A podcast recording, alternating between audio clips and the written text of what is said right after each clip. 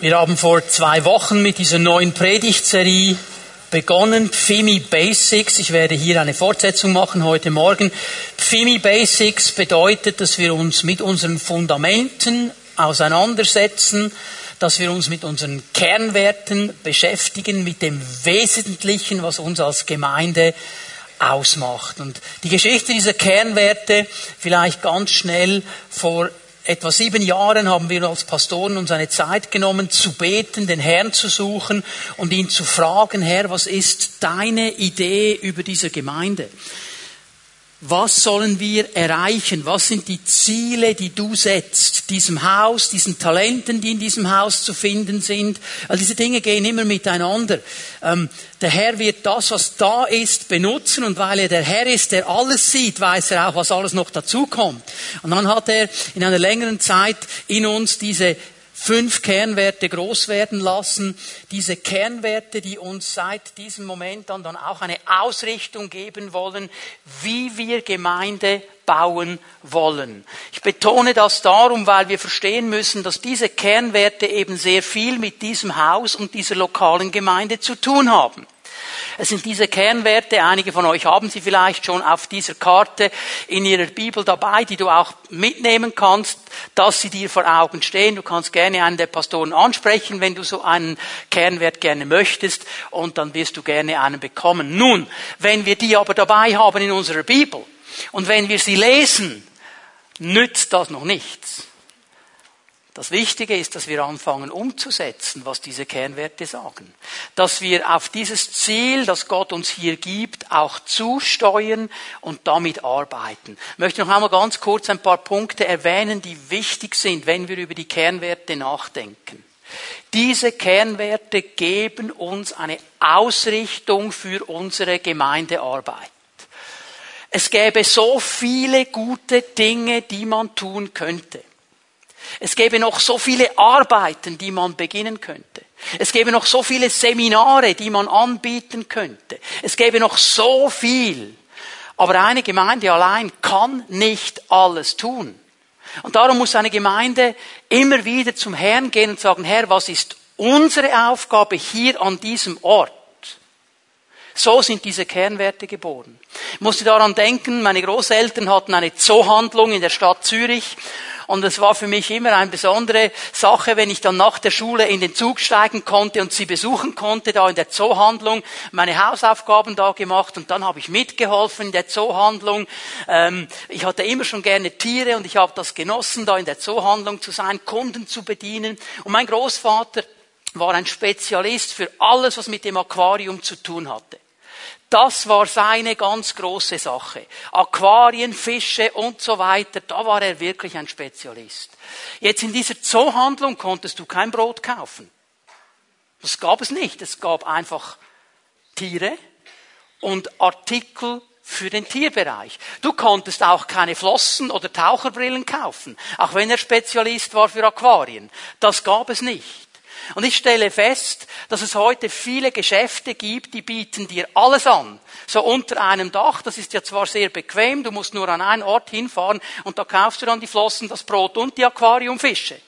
Nur führt es leider dazu, dass die Verkäufer oft überfordert sind, weil sie alles wissen müssen. Mein Großvater war ein wandelndes Lexikon über Aquariums. Und viele Leute kamen in den Laden, ließen sich beraten und gingen dann in das große Geschäft, um die Dinge zu kaufen, weil die es billiger hatten. Und manchmal geht es einer Gemeinde auch so. Die Erwartung ist, ihr müsst alles bieten, ihr müsst alles machen, ihr müsst alles tun. Können wir gar nicht. Können wir nicht. Und darum haben wir uns die Zeit genommen zu beten und haben vom Herrn diese fünf Kernwerte gehört. Und alles, was an uns herangetragen wird, alle Ideen, die aufkommen, die werden an diesen Kernwerten auch ein Stück weit geprüft. Die gehen durch dieses Raster. Ist das das, was wir erreichen wollen? Ist das der Auftrag, den Gott uns gegeben hat? Darum sind diese Kernwerte wichtig. Diese Kernwerte, sie kommen aus Worten, die Jesus gesprochen hat. Alle Kernwerte haben als Grundlage ein Wort, das Jesus gesprochen hat. Und das ist eigentlich eine logische Sache, weil die Gemeinde ist seine Gemeinde. Gemeinde gehört ihm. Er hat für die Gemeinde am Kreuz gelitten. Er hat die Gemeinde mit seinem Blut erkauft. Er ist gestorben, begraben worden, auferstanden für die Gemeinde. Gemeinde gehört nie uns. Er ist das Haupt. Und darum ist es wichtig und richtig, ihn zu fragen. Herr, was genau ist die Zielrichtung? Darum haben wir diese Kernwerte. Diese Kernwerte helfen uns in einem gewissen Maße auch ganzheitlich Dinge zu sehen. Ihr werdet dann merken im Laufe dieser Predigten, da geht es nicht einfach nur um geistliche Diszipline, da geht es noch um viel mehr, weil wir den Auftrag haben, in diesen Zielen drin, in diesen Kernwerten drin, dem Menschen ganzheitlich zu dienen, in einer Ausgeglichenheit, nicht nur dem geistlichen Menschen, auch den Bereichen der Seele, auch den Bereichen des Leibes. Und das versuchen wir, so gut es eben einfach geht. Und diese Kernwerte, noch einmal, sie sind für uns ein Ziel, das wir nicht aus den Augen verlieren wollen. Es ist immer gut, wenn du weißt, wohin du unterwegs bist. Das heißt aber auch, dass wir dieses Ziel eben noch nicht erreicht haben. Wir sind unterwegs. Wir sind dran. Das ist ein Prozess. Und solange wir unterwegs sind, haben wir ein Ziel vor Augen. Wenn wir da wären, wäre es schon Realität. Also du kannst jetzt von mir aus für die nächsten drei Monaten jeden Gottesdienst besuchen, du kannst in die Hauszellen gehen, unter der Woche in die Kleingruppen, wo immer du hingehen willst. Du kannst diesen Zettel mitnehmen mit den Kernwerten und dann kannst du von mir aus kommen nach drei Monaten und sagen, da jetzt habe ich es abgecheckt, ihr habt aber diese Kernwerte noch nicht umgesetzt. Ja, weil wir unterwegs sind. Sie geben uns ein Ziel. Keiner behauptet, dass das immer und in jedem Moment schon ganz genau so funktionieren wird. Aber es ist unser Ziel. Und wir wollen daran arbeiten, dahin zu kommen.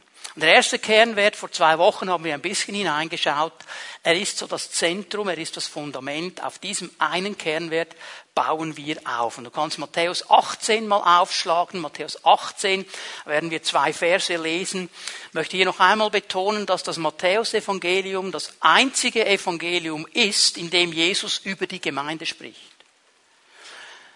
Vor Pfingsten wird über die Gemeinde eigentlich nichts gesagt. Nur in diesen beiden Aussagen im Matthäus Evangelium gibt Jesus so einen kleinen Einblick in die Gemeinde, damit die Jünger so ganz rudimentär etwas ein bisschen wissen über das, was auf sie zukommen wird. Der Begriff Gemeinde, das griechische Wort, das gebraucht wird, bedeutet die Herausgerufenen. Und ich möchte immer und immer wieder betonen, Gemeinde ist nicht ein Gebäude. Gemeinde ist nicht ein Haus. Gemeinde, das sind die Menschen, die sich von Gott aus dem alten Leben herausrufen ließen in ein neues Leben hinein. Sie haben diesen Ruf Gottes gehört und diesem Ruf Folge geleistet. Gemeinde sind Menschen, nicht ein Gebäude. Hier drin in diesem Haus, in diesem Gemeindezentrum versammelt sich die Gemeinde. Aber wenn ihr nicht hier seid, ist es ziemlich langweilig und öde und trist in diesem Raum. Dann bist du einfach allein in einem großen Saal. Gemeinde ist erst Gemeinde, wenn ihr da sitzt und wenn wir miteinander den Herrn anbeten. Gemeinde sind Menschen. Also wenn drei, vier, fünf Pfimianer sich irgendwo treffen in der Stadt Bern, miteinander Kaffee trinken und einer der Jünger vorbeikommen würde, er würde sagen, das ist eine Gemeinde. Die treffen sich um einen Kaffee, das sind fünf Herausgerufene, das ist Gemeinde. So Gemeinde sind Menschen, hat mit dir und mit mir zu tun, die wir auf den Ruf Gottes hören und den Ruf beantworten. Nun Matthäus 18, lese die Verse 19 und 20. Noch etwas sage ich euch, wenn zwei von euch hier auf der Erde darin eins werden, um etwas zu bitten, was immer es auch sei, dann wird es ihnen von meinem Vater im Himmel gegeben werden. Und jetzt der wichtige Vers 20, denn wo zwei oder drei in meinem Namen versammelt sind, da bin ich in ihrer Mitte. Und aus diesem Vers 20 leiten wir den ersten Kernwert ab. Wir konzentrieren uns auf die Gegenwart Gottes. Wenn zwei oder drei in meinem Namen versammelt sind, bin ich mitten unter ihnen. Also da bin ich gegenwärtig, sagt der Herr. Und wir wollen uns ganz bewusst auf die Gegenwart Gottes konzentrieren. Wir konzentrieren uns darauf. Das heißt, wir haben das nicht einfach im Sack. Das wird vielleicht auch nicht immer gelingen, weil wir Menschen, wir sind ja sehr gut darin, uns Vorsätze zu machen, um sie dann wieder zu vergessen. Darum haben wir bewusst so formuliert, wir wollen uns darauf konzentrieren. Und da helfen wir uns auch gegenseitig, uns daran zu erinnern, was wir eigentlich wollen. Und diese Aussage, dieser Kernwert, der weist schon mal weg von diesem Haus und von jedem Haus, weil es hier nicht heißt, wer sich im Gemeindezentrum Hollenacher versammelt sondern in meinem Namen. Es weist weg von Programmen, von Seminaren, von irgendwelchen Gefäßen, die man anbieten könnte, weil es heißt hier nicht die, die sich im Namen dieses Seminars oder dieses Programmes versammeln. In meinem Namen, sagt Jesus. Er weist auch weg von meinen Wünschen, von meinen Vorstellungen und von meinen Vorlieben. Es geht nicht um uns, es geht um ihn. Es geht um seinen Namen. Und es ist wichtig, dass wir das nie vergessen. Und wenn ich kurz mal zusammenfasse, was in diesen beiden Versen nur schon an Wichtigem steht, stelle ich einmal fest, der Herr möchte, dass sein Volk zusammenkommt. Wenn sich zwei oder drei versammeln, er sagt, das möchte ich eigentlich, weil ich möchte bei euch sein. Ich möchte ja meine Gegenwart schenken. Habt Gemeinschaft miteinander. Versammelt euch zusammen. Er möchte, dass sein Volk in Einheit sich versammelt. Wenn sie eins werden in der Sache, um die sie bitten, dann wird der Vater im Himmel etwas wirken. Und er möchte seine Gegenwart schenken. Ich werde mitten unter ihnen sein. Ich bin da. Meine Gegenwart ist da. Und hier möchte ich einen Punkt schon mal setzen, der dann in dieser Predigt immer wieder mal kommen wird. Gegenwart ist nicht einfach nur, oder Gegenwart Gottes vielmehr, ist nicht einfach nur eine individuelle Sache. Ich höre immer wieder Christen, die sagen, ah, jetzt muss ich mal so wieder richtig soaken beim Herrn. Jetzt muss ich mal so richtig wieder in seine Gegenwart gehen. Nur er und ich und ich und er und er und ich. Das ist ein wichtiges Teil. Ja, das wünsche ich dir. Und das wünsche ich mir, dass wenn wir beten, wenn wir ihn anbeten, wenn wir zu Hause sind, dass wir in seine Gegenwart kommen. Aber wir sind solche Individualisten geworden, dass wir Gegenwart Gottes nur noch da und einseitig sehen. Aber die Bibel macht hier eine klare Betonung. Wenn zwei oder drei zusammen sind, bin ich mitten unter ihnen. Wir sollen die Gegenwart Gottes auch und ganz stark als Gemeinschaft erleben. Das ist Ziel Gottes. Und wir spielen diese beiden Dinge nicht gegeneinander aus, aber wir versuchen hier eine Balance zu haben und uns vor Augen zu führen, wenn wir versammelt sind, ist die Gegenwart Gottes hier. Und das ist ein ganz starkes Geschenk. Ich habe euch vor zwei Wochen aufgezeigt aus dem Wort Gottes, dass der Zugang zur Gegenwart Gottes, das Hineintreten in die Gegenwart Gottes ein Geschenk der Gnade ist. Es ist nicht etwas, was wir verdienen können. Es ist nicht etwas, was wir erarbeiten können. Es ist ein Geschenk der Gnade. Der Hebräerbrief sagt, dass der Weg zum Thron der Gnade offen ist. Jesus hat ihn geöffnet. Im Hebräer 10 lesen wir, dass es ein neuer, lebendiger Weg ist, den Jesus für uns geöffnet hat. Also der Zugang in seine Gegenwart ist ein Geschenk der Gnade. Und wir müssen lernen, in diese Gegenwart hineinzutreten. Es geht nicht darum, dass wir sagen, oh, ich muss mich zuerst durchheiligen und dann darf ich in die Gegenwart Gottes treten.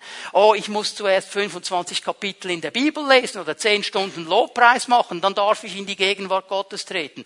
Der Weg in die Gegenwart Gottes ist offen. Wir dürfen da hinein treten. Und wenn ich daran denke, wie Jesus sich immer wieder vorstellt, sehr stark im Johannesevangelium, hat das immer irgendwie mit Gegenwart Gottes und mit Gemeinschaft zu tun. Wenn er sagt, ich bin der Weg, die Wahrheit und das Leben, niemand kommt zum Vater außer durch mich. Dann heißt es, ich bin der Weg und ich bin die Wahrheit und ich führe dich auf diesem Weg durch die Wahrheit in das Leben hinein. Ich bringe dich in die Gegenwart des Vaters. Er will immer in die Gegenwart Gottes bringen. Wenn er sagt, ich bin die Türe, durch mich kommst du hinein in die Herde Gottes, in die Gemeinde, in die Gegenwart Gottes. Ich bin die Türe. Er will in die Gegenwart Gottes hineinbringen. Wenn er sagt, er ist das Brot des Lebens, dann denken wir vielleicht, weil wir ein bisschen Hunger haben, ah, ist jetzt ein Ruchbrot oder ist es ein Vollkornbrot oder was, ein Baguette oder was ist der genau für ein Brot? Aber es geht hier um ganz etwas anderes. Brot ist Mittelpunkt des Lebens. Und in der biblischen Zeit hat es zu tun mit Gemeinschaft. Sie brachen das Brot in der Gemeinschaft. Es bedeutet zusammenzukommen, Gemeinschaft zu leben, sich aneinander zu freuen. Er sagt, ich bin das Brot des Lebens. Habt Gemeinschaft in mir, dann werdet ihr Gemeinschaft mit dem Vater haben. Wenn er sagt, ich bin der Weinstock, ihr seid die Reben, dann hat das zu tun mit seiner Gegenwart und mit Gemeinschaft mit ihm. Er ist da, er ist der Weinstock, wir sind angeschlossen, wir haben Gemeinschaft mit ihm und wir dürfen von diesem Saft des Weinstockes auch nehmen und gestärkt werden. Wir merken, es hat so viel zu tun immer wieder mit Gemeinschaft, mit Gegenwart Gottes. Und ich möchte heute Morgen zwei Wahrheiten aufzeigen. Ich sage es noch einmal. Die Gegenwart Gottes ist nicht nur eine persönliche Angelegenheit. Du sollst die Gegenwart Gottes erleben in einer persönlichen stillen Zeit, aber sie geht weit über das individuelle Erleben hinaus. Denn, und das ist mein erster Punkt für heute Morgen, Gottes Gegenwart und Gemeinschaft gehen zusammen. Hier ist Jesus ganz klar. Wir lesen noch einmal Vers 20 aus Matthäus 18, wo zwei oder drei in meinem Namen versammelt sind, da bin ich in ihrer Mitte. Und hier betont Jesus mal eine Sache, dass er nicht nur im Leben des einzelnen Gläubigen gegenwärtig ist, sondern eben in einem besonderen Maß in der Gemeinschaft der Gläubigen. Wo zwei oder drei versammelt sind in meinem Namen, bin ich mitten unter ihnen. Und es ist interessant, dass Matthäus, der dieses Evangelium geschrieben hat, ja einen sehr starken Wert legt auf die Gegenwart Gottes. Es ist das, was er seinem Volk sagen wollte. Er hat sehr stark für die Juden geschrieben. Im ersten Kapitel weist er schon hin auf diese Verheißung aus dem Alten Testament des Propheten Jesaja, Matthäus 1, Vers 23, wo er darüber spricht, dass die Jungfrau einen Sohn gebären wird. Und er wird kommen und er hat einen ganz bestimmten Namen. Immanuel. Gott mit uns. Und er macht schon mit dieser Verheißung klar, Gott möchte mit uns zusammen sein. Er möchte Gemeinschaft leben. Er ist ein Gott der Gemeinschaft. Er möchte, dass wir in seiner Gegenwart stehen. Und der allerletzte Vers, Matthäus 28, Vers 20, Teil des großen Missionsbefehls, da gibt er diese gewaltige Verheißung am Schluss und sagt, und ich bin bei euch. Nicht dir bei euch. Gemeinschaft. Alle Tage bis ans Ende der Welt. Natürlich ist er auch mit jedem Einzelnen von uns, ist uns ja klar. Ich möchte hier einfach den Punkt ein bisschen überbetonen, damit wir verstehen, wie wichtig ihm eben Gemeinschaft ist. Dass wir nicht einseitige Individualisten werden, die den Herrn einfach nur für sich genießen. Wir dürfen seine Gegenwart gemeinsam genießen.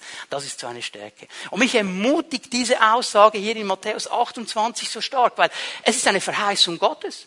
Es hat nichts zu tun mit Gefühlen. Es hat nichts zu tun mit, ich spüre seine Gegenwart. Er hat nicht gesagt, ihr werdet meine Gegenwart spüren, alle Tage bis ans Ende der Welt. Er hat gesagt, es wird so sein. Punkt. Punkt. Ihr habt einen Bund mit mir. Ihr seid hineingenommen. Ich werde euch nicht verlassen. Hör mal, meine Frau ist immer meine Frau. Ich habe einen Bund mit ihr, auch wenn ich sie nicht spüre, auch wenn ich sie nicht sehe, auch wenn sie jetzt im Moment gerade Kindergottesdienst hat und nicht hier ist, sie ist trotzdem meine Frau. Und sagt, no, ich spüre sie nicht, sie ist nicht da. Sie ist meine Frau. Sie ist immer meine Frau.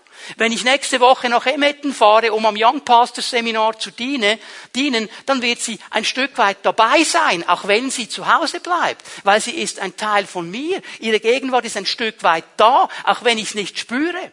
Und wenn ich dann am Morgen aufwache und nicht sie sehe, sondern Matthias, mit dem ich ein Zimmer teile, dann bin ich nicht schockiert.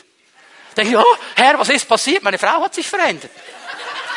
Ich weiß immer noch, wer meine Frau ist, auch wenn sie nicht da ist. Verstehen wir? Wir sind manchmal so gefühlsmäßig drauf. Ich muss es spüren. Das darfst du glauben. Und das darfst du bekennen, weil es Verheißung Gottes ist. Ich bin bei euch bis ans Ende der Welt. Jeden Tag. Halleluja. Das ist so stark. Er ist der Herr, der mit uns ist.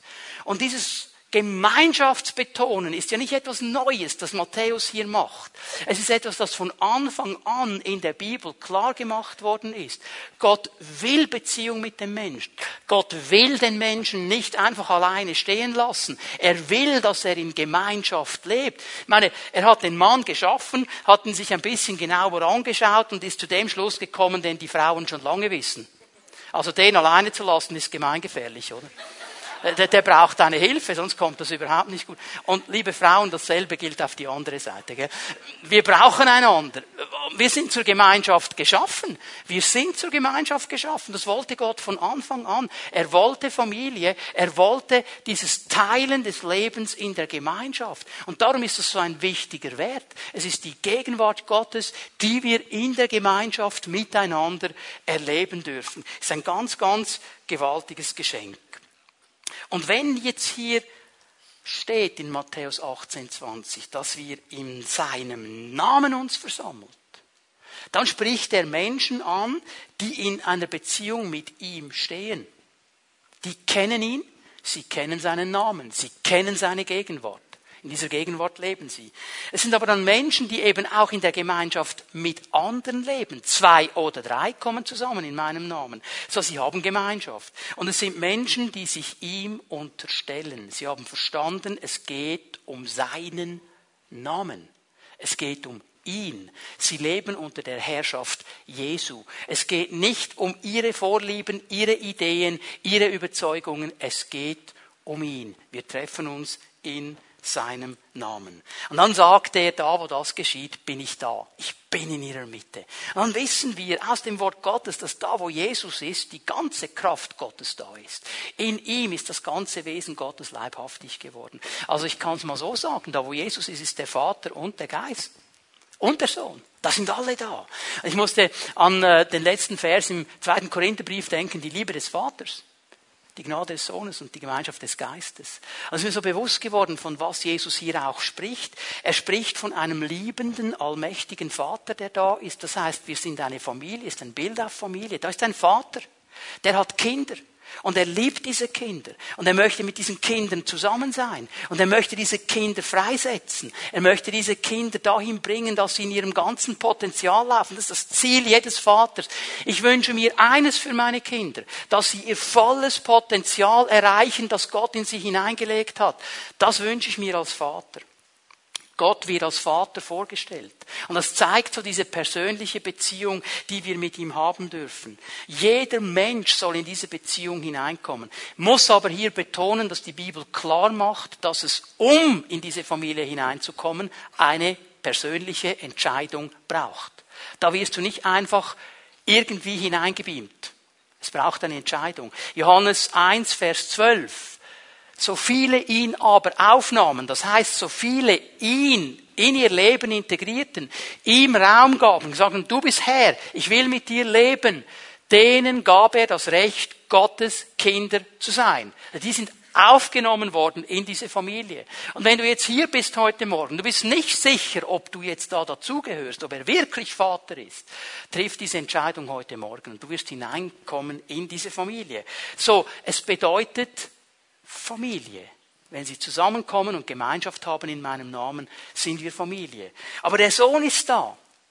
Und Paulus betont, es ist die Gnade Jesu Christi. Der Sohn steht so stark für diese Gnade und diese Vergebung Gottes. Er ist gekommen, um als Opferlamm am Kreuz zu sterben, um zu vergeben und Gnade zu schenken und den Zugang wieder zu öffnen zum Vater. Und diese beiden Punkte Gnade und Vergebung sind immer Grundwerte der Gemeinschaft. Sie sind Grundwerte der Gemeinschaft mit Gott und Grundwerte der Gemeinschaft miteinander. Also ich weiß nicht, wie es dir geht, aber ähm, ich bringe es ab und zu schon fertig, mal so einen richtig dicken Fehler zu machen. So richtig, wirklich falsch und daneben und überhaupt nicht gut. Und ich bin so froh, dass Gott Gnade schenkt und vergibt dass ich zu ihm gehen darf, bekennen darf und er mir vergibt und es mir nicht zehn Jahre vorenthält, vorhält und sagt, ah, das, das hast du dann gemacht. Gnade und Vergebung. Ich bin so dankbar.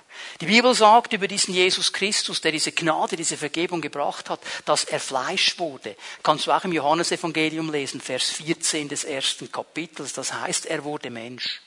Das heißt, Gott hat den Himmel verlassen und wurde Mensch. Er lebte auf dieser Erde. Er nahm die Gestalt, den Leib des Menschen an. Das heißt, er kennt unsere Schwachheit.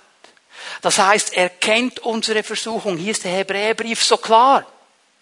Er kennt diese Dinge. Er weiß, wo wir kämpfen, weil er selber hier war. Er verspürte Hunger, er verspürte Durst. Jesus kannte all diese Dinge. Er fühlt mit und er versteht, wo wir dran sind und wo wir kämpfen. Aber hier muss ich eine Sache klar machen. Hör mal, dass er mitfühlt, dass er versteht, das heißt noch lange nicht, dass er mit allem einverstanden ist, was wir machen. Ja, er fühlt mit. Ja, er versteht. Aber es gibt auch die Momente, wo er kommt und sagt, das ist nicht gut. Er ist mein Freund, er ist mein Bruder. Hier ist die Bibel klar. Und als Freund und als Bruder fühlt er mit. Er versteht. Er ist der Erlöser. Er hat die Kraft, mich rauszunehmen aus diesen Dingen, mich zu befreien. Aber er ist auch der Herr. Er ist auch der, der sagt, das ist nicht gut, was hier läuft. Da bin ich nicht einverstanden. Und wir dürfen diese Dinge nicht aus den Augen verlieren. Ich muss immer wieder an Johannes 8 denken, wo sie diese Frau zu Jesus bringen. Er tappt beim Ehebruch. Und die Pharisäer sagen, Jesus, nach dem Gesetz müssen wir sie steinigen. Was sagst du? Und Jesus sagt mal gar nichts zuerst, er bückt sich einfach, fängt irgendwas an in den Sand zu schreiben und die sind dran, was, was, was mache ich jetzt? Wir müssen sie steinigen, das Gesetz ist klar. Und Jesus schaut sie an, sagt etwas ganz Interessantes. Ähm, wer von euch ohne Sünde ist, der soll mal den ersten Stein jetzt werfen. Und dann schreibt er einfach weiter. Und die Bibel sagt, einer nach dem anderen ging weg. Am Schluss steht diese Frau und Jesus alleine da. Und sie schaut ihn an und sagt, und jetzt verurteilst du mich? Und er sagt, nein. Hm. Ich verurteile dich nicht. Also, darf ich es mal so sagen, er verstand die Situation, er hat wahrscheinlich sogar verstanden, warum die Frau in der Situation gelandet ist. Er konnte mitfühlen, aber er sagt dann noch etwas. Aber von jetzt an nicht mehr so weiter. Sündige nicht mehr. Er fühlt mit, er versteht, aber er gibt uns auch eine klare Linie.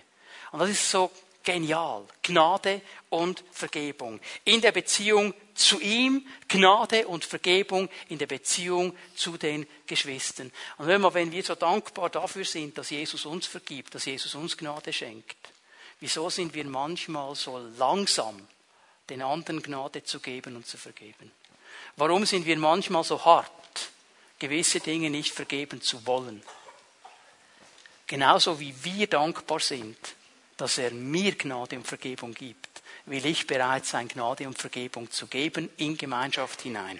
Und dann haben wir den Geist der Kraft, der Wahrheit und der Gemeinschaft, die Gemeinschaft des Heiligen Geistes. Er ist der gemeinschaftsstiftende Geist. Er ist der, der uns zueinander zieht, weil er Jesus groß macht, weil er die Ideen und die Gedanken von Jesus groß macht, weil er das Wort in uns bewegt. Er motiviert uns zur Nachfolge und zieht uns immer hinein in die Gemeinschaft.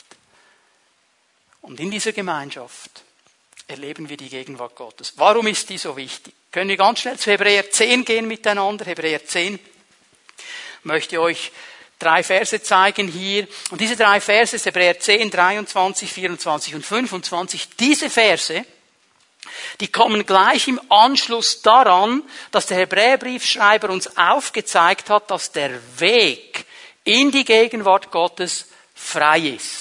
Und jetzt zeigt er uns Konsequenzen auf, was es bedeutet, was die Konsequenz ist, dass dieser Weg eben frei ist. Wir wollen unbeirrbar an der Hoffnung festhalten, Vers 23, zu der wir uns bekennen. An welche Hoffnung? An die Hoffnung, dass der Weg zu Gott frei ist, dass wir auf diesem Weg gehen können, dass wir in seine Gegenwart gehen können. Denn, sagt das Wort Gottes, er ist treu und hält, was er zugesagt hat. Hör mal, er hat diesen Weg geöffnet und er sagt dann nicht irgendwo in zwei Tagen, so jetzt mache ich die Türe zu, jetzt passt es mir nichts mehr, jetzt will ich meine Ruhe. Diese Türe ist offen, der Weg ist offen. Aber ich sehe hier, dass wir offensichtlich etwas an Gemeinschaft brauchen, um uns dazu zu ermutigen, da dran zu bleiben, dieses Bekenntnis festzuhalten, weil wir manchmal das Gefühl haben, was ist los? Irgendwie dringe ich nicht durch. Irgendwie scheint dieser Weg nicht frei zu sein. Und dann brauchen wir unsere Brüder und Schwestern sagen, hey komm, wir halten fest, doch, der Weg ist offen, wir gehen vorwärts, wir gehen miteinander und wir gehen da hinein, weil Gott treu ist. Und schau mal Vers 24. Weil wir füreinander verantwortlich sind. Wir haben eine Verantwortung füreinander. Die Familie Jesu, die Gemeinde Jesu hat eine Verantwortung füreinander. Das hat zu tun mit Verbindlichkeit. Ich bin mir bewusst, wenn wir als Gemeinde die Gemeindemitgliedschaft betonen, dann sind wir nicht unbedingt so zeitgemäß weil der heutige Zeitgenosse, der hat eher Mühe mit Verbindlichkeit. Der hat Mühe, sich verbindlich irgendwo hineinzugeben. Er denkt, uh, das ist immer gefährlich, ich gehe mal und solange es mir passt, dann ist gut und wenn es mir nicht mehr passt, gehe ich irgendwo anders hin. Aber es sind Verse wie diese, die mir die biblischen Grundwerte der Gemeinde zeigen und ich sagen muss, es ist absolut richtig, auch wenn es nicht mehr zeitgemäß ist in unserer Gesellschaft, dass wir verbindlich sind, weil wir Verantwortung Verantwortung füreinander haben. Es darf und muss uns nicht egal sein, wie es einander geht, wie es meinem Nächsten geht. Ich habe eine Verantwortung für meine Brüder und Schwestern. Und wir wollen uns, sagt der Hebräerbriefschreiber, gegenseitig dazu anspornen, einander Liebe zu erweisen, Gutes zu tun. So muss es in der Familie Gottes sein, dass wir einander ermutigen, dass wir einander anspornen, dass wir einander durch gutes Vorbild auch helfen, vorwärts zu gehen. Es ist wichtig, diese Werte zu leben. Wir haben eine Verantwortung. Und jetzt kommt Vers 25.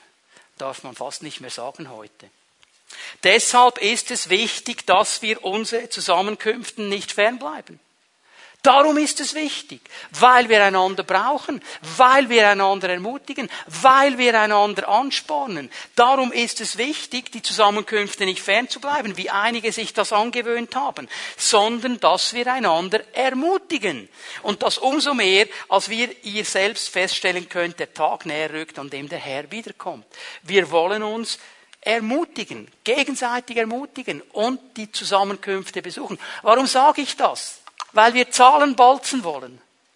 Vergiss es. Vergiss es. Ich würde hier predigen, wenn fünf Leute da wären. Es geht darum, dass wir eine Verantwortung füreinander haben. Und in dieser Gemeinschaft, in diesen Zusammenkünften, der Herr wirkt, der Herr Dinge tut, der Herr ermutigt und durch die Geschwister Ermutigung kommt und Ausrichtung kommt und diese innere Navigation wiederkommt. Darum ist das so wichtig. Und darum sagt der Schreiber des Hebräerbriefs so klar, lasst uns das nicht versäumen. War damals offensichtlich schon ein Thema. Also es ist wichtig, in der Gemeinschaft zu leben. Es ist wichtig, den Herrn anzubeten beten als Gemeinde miteinander, auf das Wort zu hören miteinander, weil wir hier einen wichtigen Punkt setzen der neutestamentlichen Gemeinde. Darum hat die Gegenwart Gottes eben immer etwas zu tun mit dieser Gegenwart Gottes, die Gemeinschaft, in der wir stehen und den Herrn anbeten. Und diese Gemeinschaft mit den Brüdern und Schwestern ist eine geniale Sache, ist eine schöne Sache, aber sie ist auch eine riesige Herausforderung. Warum? Aber noch einen zweiten Punkt heute Morgen, denn die Gottesgegenwart, die hat auch zu tun mit Einheit. Und das macht es jetzt schwierig. Wir können Vers 19 in Matthäus 18 nochmal lesen. Etwas sage ich euch, wenn zwei von euch hier auf der Erde darin eins werden, um etwas zu bitten, was immer es auch sei, dann wird es ihnen von meinem Vater im Himmel gegeben werden. Denn wo zwei oder drei in meinem Namen versammelt sind, da bin ich in ihrer Mitte. Das gemeinschaftliche Leben, die Gegenwart Gottes soll geprägt sein von Einheit. Wenn sie eins werden, wenn sie in einer Einheit leben, wenn zwei von euch eins werden, dann wird etwas geschehen vom Vater her. Weißt du, ich stelle fest, ich habe in der Regel kein Problem mit mir selber. Also ich und ich, wir sind meistens einheitlich. Ich weiß schon, was ich will. Habe ich auch, redet mir niemand rein, oder? Also Einheit mit mir selber, das ist eigentlich relativ einfach. Aber wenn dann noch zwei dazukommen und wir sind zu dritt, der eine will links, der andere will rechts, der dritte will stehen bleiben, ja, dann haben wir schon eine interessante Diskussionsgrundlage.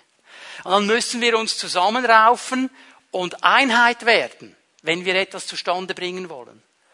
Und ich stelle fest aus diesen Versen hier mal Folgendes. Diese Einheit, von der Jesus spricht, soll hier auf der Erde gesucht werden. Hast du das gesehen? Wenn zwei eins werden, hier auf Erden, im Himmel wird das kein Problem sein. Wenn wir alle durchgeheiligt sind und im Auferstehungsleib leben, dann wird Einheit kein Thema mehr sein. Dann werden wir alle dasselbe wollen. Kein Problem, da wird alles perfekt sein. Im Himmel kein Problem. Und du kannst dich aber nicht vertrösten und ja, im Himmel wird es mal gut sein. Jesus gibt uns den Auftrag, hier auf der Erde Einheit zu werden wenn sie hier auf Erden eins werden. Das ist ein Auftrag, den wir hier haben. Und diese Einheit bedeutet eben Gemeinschaft zu haben. Wenn zwei von euch eins werden, zwei, mindestens zwei, vielleicht noch ein bisschen mehr, und die müssen sich zusammenraufen. Hast du gesehen, was Jesus sagt? Wenn sie Einheit werden. Prozess. Das heißt, das braucht eine gewisse Zeit. Das ist nicht einfach so in uns hineingeboren. Als ich so mich bekehrt habe, in die Gemeinde kam. Ich war so ein Vollheide. Ich hatte also keine Ahnung von Gemeinde. Und jetzt kam ich da in diese Gottesdienste und ich habe gesehen, hey, die singen diese Lieder miteinander und alle Hände nach oben, Halleluja. Alle haben die Bibel dabei. Der Pastor hat gepredigt, die Leute rufen Amen. Und ich habe gesagt, Halleluja. In der, in der Gebetsstunde dasselbe, in der Bibelstunde dasselbe. Ich habe gesagt, wow, die haben alle genau dieselben Ideen, genau dieselben. So nach zwei, drei Wochen habe ich gemerkt, dass das überhaupt nicht stimmt. Dass sie zwar alle die Bibel dabei haben, alle das gleiche Lied singen, aber total andere Gedanken und Ideen und Überzeugungen haben. Und dass es gar nicht so einfach ist, so einen Haufen in eine Einheit hineinzubringen, ist ein Prozess. Ist ein Prozess. Jesus sagt, wenn sie eins werden, wenn dieser Prozess wirklich geschehen kann, dann wird etwas Gewaltiges geschehen. Dann wird der Vater nämlich vom Himmel her wirksam. Dann wird etwas kommen. Das bedeutet Folgendes für uns. Wenn wir diese Einheit suchen, dann müssen wir bereit sein, nicht nur das zu suchen, was ich will und was mir gefällt. Weil es geht nicht um mich. Es geht um uns. Also ich muss bereit werden, nicht auf meine Standpunkte alleine nur zu bestehen. Ich muss bereit werden, mich zu öffnen, was den anderen beschäftigt. Wenn ich mit ihm beten will, wenn ich kraftvoll beten will, wenn ich so beten will, dass der Himmel sich bewegt, wir müssen eine Einheit haben, sagt Jesus hier ganz klar. Dann wird etwas geschehen. Und weißt du, was interessant ist? Dass Jesus hier nicht definiert, was der Inhalt der Einheit ist. Er sagt nicht, wenn ihr alle denselben Lobpreisgeschmack habt. Er sagt nicht, wenn ihr alle das Gleiche anzieht. Er sagt nicht, wenn ihr alle die gleiche Bibelübersetzung betont. Es fällt mir auf, dass das Neue Testament sehr wenig über diese Dinge sagt. Sagt sehr wenig über die Art und Weise des Lobpreises im Technischen. Sagt, wir sollen den Herrn mit einem reinen Herzen loben, mit einem ausgerichteten Herzen, that's it. Ob laut oder leise, mit Schlagzeug oder ohne. Ob nur Lieder gesalbt sind, die 100 Jahre alt sind, oder ob die neuen auch gesalbt sind, da sagt die Bibel gar nichts darüber. Was wir genau anziehen sollen, diese Dinge finden wir nicht. Aber Leute, das sind genau die Dinge, über die wir streiten. Über die streiten wir. Und hier wird Einheit torpediert. Jesus spricht nicht über diese Dinge. Er sagt gar nichts. Er sagt, wenn ihr eins werdet in einer Sache, möchte die Sache mal so definieren. Die muss immer innerhalb des Parameters des Wortes Gottes sein. Also wenn der Thorsten nach der Predigt kommt, sagt, hey komm, jetzt machen wir uns eins im Gebet, dass wir einen Millionenraub machen und uns niemand erwischt. Das wird nicht funktionieren, da wird der Herr nicht Ja sagen dazu, weil das ist außerhalb des Parameters des Wortes Gottes, okay? Wir verstehen, solange es drin ist, wenn wir eins werden, und beten, dann geschieht etwas. Aber es geht hier nicht um richtig oder falsch, weil das ist der Punkt. Ich bin richtig und nur ich bin richtig. Es geht nicht um meine und deine Meinung. Es geht um das, was Gott möchte. Und ich stelle fest, es gibt verschiedene Stadien. Wir wachsen in unserer Nachfolge. Wir sind heute hoffentlich an einem anderen Ort als vor zehn Jahren. Wie lange du mit dem Herrn unterwegs bist, kannst du jetzt die Zahl einsetzen. Ich habe diese Woche den Pastoren gesagt, ich habe am Anfang meines Dienstes so im Praktikum frisch von der Bibelschule Dinge gepredigt, die würde ich so nicht mehr sagen. Ja, wieso nicht? Weil sie einseitig waren. Sie waren nicht falsch, aber sie waren einseitig. Und mit dem Wachstum, mit der Mündigkeit kommst du an einen Punkt, wo du mehr erkennst und mehr siehst von Gott und sagst, okay, so einseitig würde ich das jetzt nicht mehr sagen. Ich muss es ein bisschen ausbalancieren, damit es dann wirklich Kraft entwickelt. Verstehen wir? Und das muss mit allen von uns geschehen. Und wir dürfen dann nicht vergessen, wir sind in verschiedenen Stadien. Und trotzdem sagt Jesus, finde Einheit. Finde Einheit. Finde Einheit. Denn diese Einheit setzt die Kraft Gottes frei. In einer ganz starken Art und Weise. Wenn das geschieht, dann sagt Jesus, wird es ihnen von meinem Vater im Himmel gegeben werden. Und ich könnte jetzt viel sagen über Einheit. Viele von uns kennen diese Aussage. Turmbau zu Babel. Warum ist Gott gekommen? Er hat gesagt, hey, wenn wir die nicht auseinanderbringen jetzt, dann werden die alles schaffen können. Die haben so eine starke Einheit. Psalm 133. Wie schön und wie lieblich ist's, wenn die Geschwister in Einheit zusammen sind. Dahin habe ich meinen Segen befohlen. Und da wird das Salböl fließen. Da ist die Gegenwart Gottes. All diese genialen Verheißungen gibt so vieles. Und trotzdem ist es immer wieder so schwierig, diese Einheit zu werden. Und das hat damit zu tun, dass wir uns auf die Gegenwart Gottes konzentrieren wollen. Es hat damit zu tun, dass ich sage, Herr, es geht um deine Gegenwart. Wir haben Gemeinschaft, wir haben Einheit. Es geht um deine Gegenwart. Es geht um dich. Und wenn wir das ernst nehmen als Gemeinde, wenn wir uns auf die Gegenwart Gottes konzentrieren, ich glaube, dann darf in unseren Herzen etwas geschehen von Ausrichtung. Ich glaube, wenn wir das wirklich verstehen, dann sind unsere Herzen absolut erwartungsvoll, wenn wir zusammenkommen.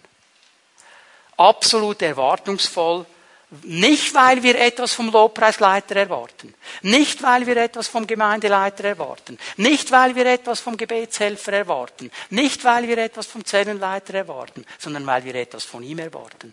Weil er gesagt hat, ich bin hier. Ich bin hier. Und darum ist mein Herz immer erwartungsvoll, wenn ich komme.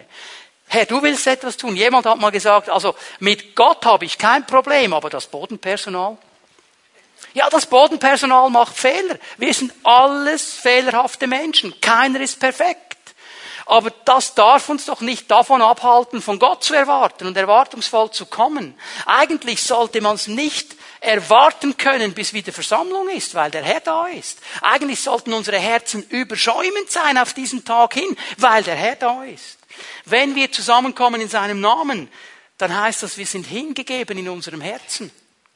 Ich komme nicht mit der Erwartung, das muss jetzt für mich geschehen, das muss jetzt, jetzt muss jemand merken, dass ich ein Problem habe, jetzt muss jemand auf mich zu, es muss jemand, es geht um ihn.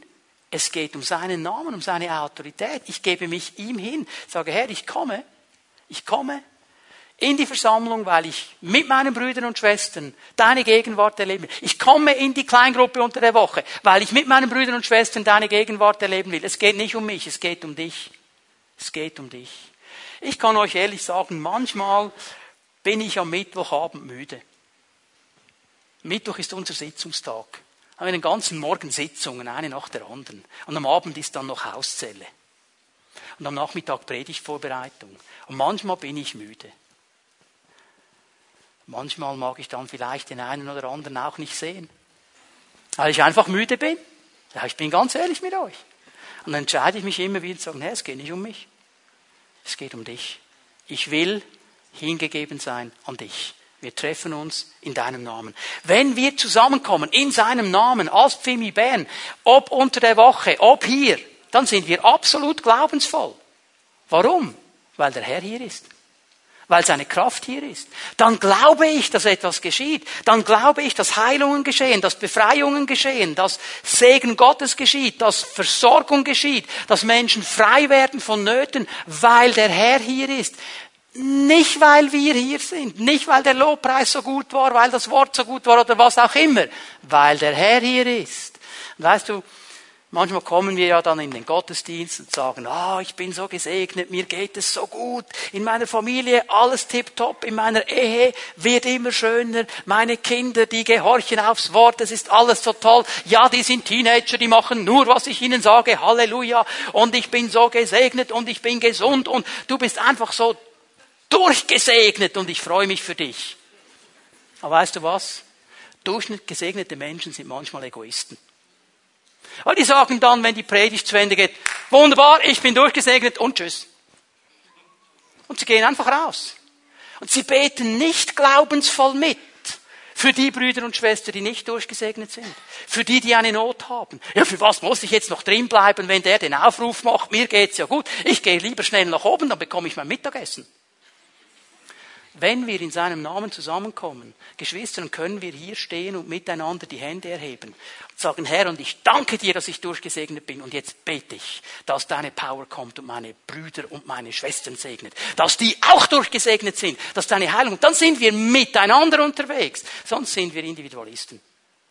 Wenn wir zusammenkommen, sei es hier am Sonntagmorgen, sei es unter der Woche, in den Häusern, dann sind wir immer offen auch dann, wenn du durchgesegnet bist. Es könnte ja sein, dass der Herr in deinem durchgesegneten Zustand dir trotzdem noch was sagen will.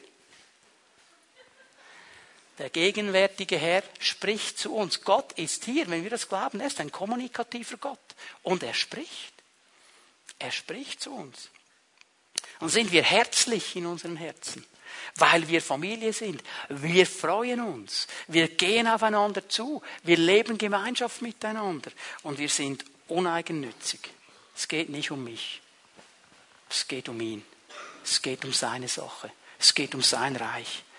Schau mal, musste diese Woche immer wieder daran denken, Psalm 90, glaube ich, ist es, Mose so sagt, ja okay, wenn es hochkommt, sind es 80 Jahre. Ja. Heute vielleicht 90 oder 100, weil wir ja medizinisch besser versorgt sind. Aber dann ist vorbei. Also wenn du mich in 70 Jahren besuchen willst, wenn der Herr dann noch nicht gekommen ist, dann wirst du wahrscheinlich irgendwo meinen Namen finden auf einem Grabstein. Da werde ich nicht mehr da sein. Wenn der Herr noch nicht gekommen ist, wird aber diese Gemeinde noch hier sein. Wir vergehen, jeder einzelne von uns. Wir sind dankbar für das, was unsere Vorgänger geleistet haben. Und wir sind glaubensvoll für das, was unsere Nachfolger leisten werden. Aber wir müssen verstehen, es geht nicht um uns. Es geht um sein Reich. Es geht um ihn. Und dann sind wir hingegeben und uneigennützig und sagen, Herr, wir wollen einfach dein Reich vorantreiben. Um das geht es uns. Wenn wir als Pfimi gern diesen ersten Kernwert ernst nehmen, dass wir uns auf die Gegenwart Gottes konzentrieren, dann sind wir herausgefordert. Aber ich glaube auch, dass dann ein ganz, ganz großer Segen auf uns zukommen wird. Ich möchte euch einladen, dass wir aufstehen miteinander, einen Moment in die Gegenwart Gottes gehen.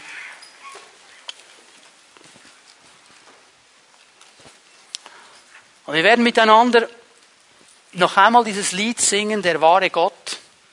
Um ihn geht es nämlich. In seinem Namen versammeln wir uns. Und ich möchte den Gottesdienst heute Morgen ein bisschen speziell abschließen. Ich möchte das nämlich so machen. Wenn wir jetzt anfangen, dieses Lied zu singen und den Herrn anbeten, dann möchte ich dich einladen, ein Bekenntnis abzulegen. Wenn du hier bist heute Morgen und du sagst, Herr, ich möchte mit allem, was an mir liegt, diesen ersten Kernwert ernst nehmen möchte in deiner Gegenwart leben. Ich möchte Gemeinschaft leben. Ich möchte Einheit fördern und in Einheit leben. So viel an mir liegt, Herr, das möchte ich tun. Ich möchte mein Herz ausrichten. Und lade ich dich ein, ein Bekenntnis abzulegen mit deinen Füßen. Vor der sichtbaren und unsichtbaren Welt, nämlich aus deiner Reihe zu kommen und dich einfach hier vorne aufzustellen. Und mit diesem nach vorne kommen klar zu machen, Herr, dieser Kernwert, den möchte ich umsetzen. Egal, wo das jetzt genau liegt, ob das jetzt im Bereich der Gegenwart Gottes ist, der Gemeinschaft, der Einheit, der Herr weiß, um was es geht. Aber wenn du sagst, Herr, so viel an mir liegt, ich bin hier, dann lade ich dich ein zu kommen. Wir werden dieses Lied miteinander singen. Während wir das singen, komm und leg dein Bekenntnis ab vor dem Herrn. Herr Jesus, ich danke dir für diesen Moment. Ich danke dir, Herr, dass wir vor dir stehen dürfen, als deine Kinder, und ein Bekenntnis ablegen dürfen. Sagen dürfen, Herr, so viel an uns liegt. Wir wollen in deiner Gegenwart leben. Wir wollen Gemeinschaft miteinander pflegen. Und wir wollen Einheit suchen. Herr, weil es um dich geht und um dein Reich. Und ich bitte dich, dass du jetzt in diesem Moment kommst, Geist Gottes, und ein Werk tust in jedem Herzen. Du kennst jede Person, die hier vorne steht. Du weißt, wo sie kämpft. Du weißt, wo Dinge vielleicht schwer sind, wo Dinge noch nicht so klar sind. Aber jetzt in diesem Moment, Geist Gottes, ich bitte dich, ein Werk in den Herzen zu tun und unsere Herzen auszurichten auf deine Gegenwart, auf die Gemeinschaft, auf die Einheit. Herr, diese Dinge zu bewirken, die es jetzt noch braucht und uns dann dabei zu helfen, das nicht zu vergessen. Herr, ich danke dir, dass wir miteinander bekennen dürfen. Herr, wir konzentrieren uns auf deine Gegenwart. In Jesu Namen. Amen.